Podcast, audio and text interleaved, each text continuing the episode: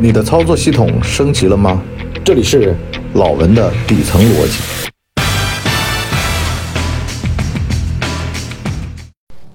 老文的底层逻辑，说说啊，这分期付款。今天呢，电信呢给我打电话，说呀，你家的宽带啊是五百兆的啊，接下来呢给你弄个一千的，一个月呢就很小声啊，加。二十，完了呢？我说什么什么？你等会儿，你等会儿，不是免费的。他说不是免费的啊，加二十。可是摊到一天啊，才几毛钱，非常划算。我说这我不要。他说你们家里面的人的网速慢了，这不是一样的吗？我说我们家里人不介意这网速慢，因为呢，五百和一千呢真的是没什么区别，对于我来说，啊，所以呢，我就把这个事儿拒了。拒完了之后呢，发了个微博。电信呢还在那道歉，完了又有人说了南北方差异真大啊，南方呢要生还不不想生，北方呢想生还没得生，天天去打电话，人家还不给你装光纤。其实啊，这个一二三四五打过去啊，完了呢，小区里面只要有多少户想要装，那么电信公司就会从成本上考虑给你装。但是呢，我今天不想说这个，我今天想说什么呢？这个分期，你看着一个月二十挺少的，可是呢，一年就两百多。有的套餐拢共也就几百块钱，你这玩意儿就两百多就去了，是吧？而且我的想法什么呢？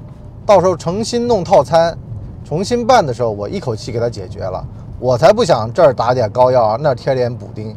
这个其实对于我办这种套餐非常不利。那么。未来汽车，这个有人去买啊，买完了之后说，他那个租电池的套餐便宜，为什么呢？它有两种模式，一种呢是垄断一次性买断模式，就是呢带电池的啊，按照电量不等啊，一百的有七十五的，完了呢这个便宜个七万到十二万不等，电池小点嘛就七万，电池大点嘛就十二万。那这样的话，你看嘛，你买最高配的，你能省十二万。其实不叫省，叫你要付月租费，而且吧，这月租费啊，是你但凡用着车你就得交，你不用车你还得交。那么会出现什么问题呢？第三方的二手车商不收，虽然电动车的残值二手车商本来就不怎么收，但是呢，这样的话就只能卖给官方的二手车，比如说未来自己的。可是呢，蔚来自己的官方二手车呢，人家也有收车的条件。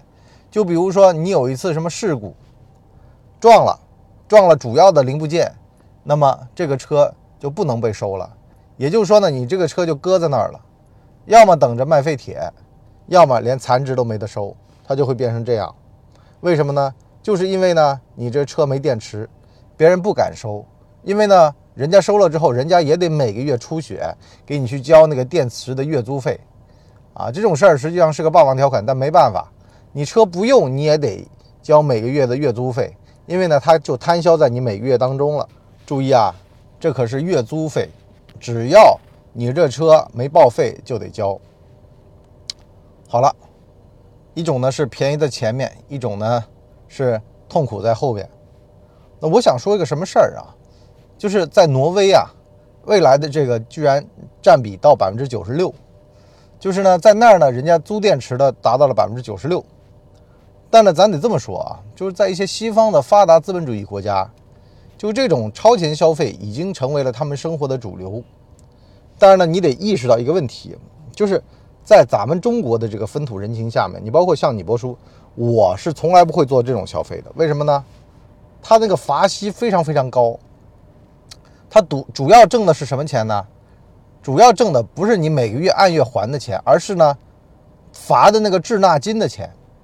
或者呢，叫违约的那个违约费，他就等着你违约，他就想你违约，他甚至他的商业设计里面就是一百个人里面有两个违约，他就能吃得饱饱的了。所以呢，这也是哈斯廷斯当年创立奈飞的一个原因啊。西方发达资本主义国家的这个百事达呀，就老这么干，租给你碟片，说好了租一月，完了呢，你呢？因为录像带嘛，这个东西嘛，有的时候你就到实体店去还，你就忘了还了，对吧？那怎么办呢？好了，到第三十一天起，这价格比买盘袋子还贵。完了呢，人家还有话说呢，说我这不是为了你们好吗？是不是？为了这个周转率快吗？否则的话，那大家都这么干，那这个录像带在期待的那天，我们就得重新的买一盘儿啊，给那个预约好的那个旅那个人去用，是不是啊？这是我们的成本啊，所以呢，不冤啊，我们不想罚你，可是呢，客观上造成了这么个结果啊，但是呢，没有办法。啊，我们不能为了万分之一的人，然后呢去牺牲我们这个平台的效率，非常有道理，对不对？但是客观上他就是收了这么个钱。好了，奈飞一想火了，是不是啊？那我这个是流媒体啊，我又不需要这样，对不对？这个就是很多商业模式设计的本质，它就是为了罚款，罚款才是它的主要的收入来源。这也导致到呢，其实我们有的时候说啊，为什么不要搞分期啊？倒不是因为分期。他让你，但是呢，这个事儿会无痛，无痛的结果就是什么呢？就像前面的那个电信的公司的人跟我讲的一样的，你每月增加五百兆，你每天就花六毛钱，哎，你每天就花六毛钱呢，你好好想想。可是呢，当年库克啊说啊，你每天就花一杯咖啡的钱，是不是啊？你买台手机，是吧？都都可以这么理解的，安摊到天上。可是呢，有的天你用它，有的天你未必用它。我最近不是把那个健身卡给停了吗？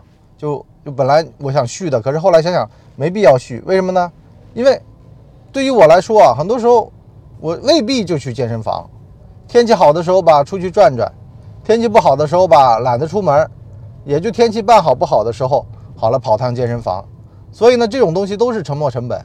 有人说一年可以停两次卡，啊，费那事儿干嘛？对不对？我就不办不得了呗。好了，我们底层逻辑上半集就先聊到这儿。那么，下半集呢，跟大家聊聊啊，那个打卡零元购的那个逻辑，啊，这刚好是反向逻辑。